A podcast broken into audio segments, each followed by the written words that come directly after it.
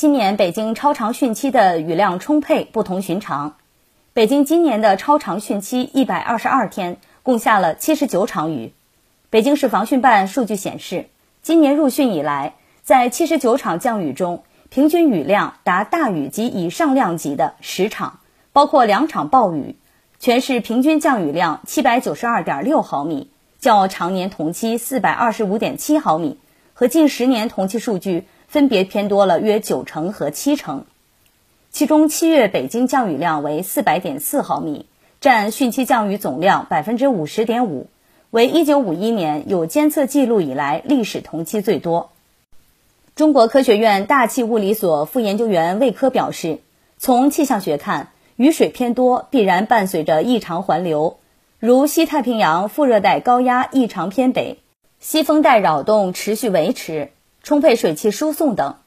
至于为什么出现异常环流，形成的条件是什么，则需要未来仔细研究西太平洋异常暖的海温形成的条件、太平洋活动对台风的影响、北极增暖对西风环流扰动的影响等因素。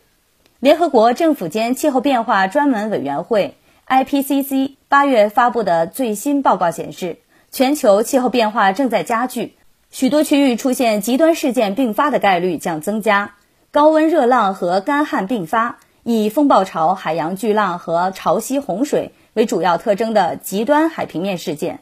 叠加强降水造成的复合型洪涝事件加剧。国家气候中心副主任曹清晨说。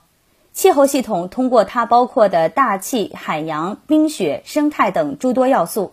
进行热量的相互交换。随着气候变暖加剧，预计未来中国的平均气温会继续升高，极端热浪更加频繁，强降水及其诱发的洪水增加，海平面进一步上升。朝清晨说：“对沿海城市，极端降雨、极端河流流量与更频繁的极端海平面事件复合。”将加大沿海洪水发生的可能性。未来，中国东部发达地区将承受更高的气候风险。魏科表示，这些气候变化诱发的极端天气气候事件，留给科研人员更深层的待解命题还包括：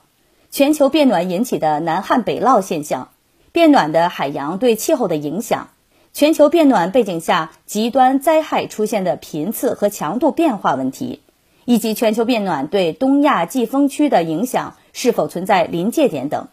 新华社记者孙磊、倪元锦北京报道。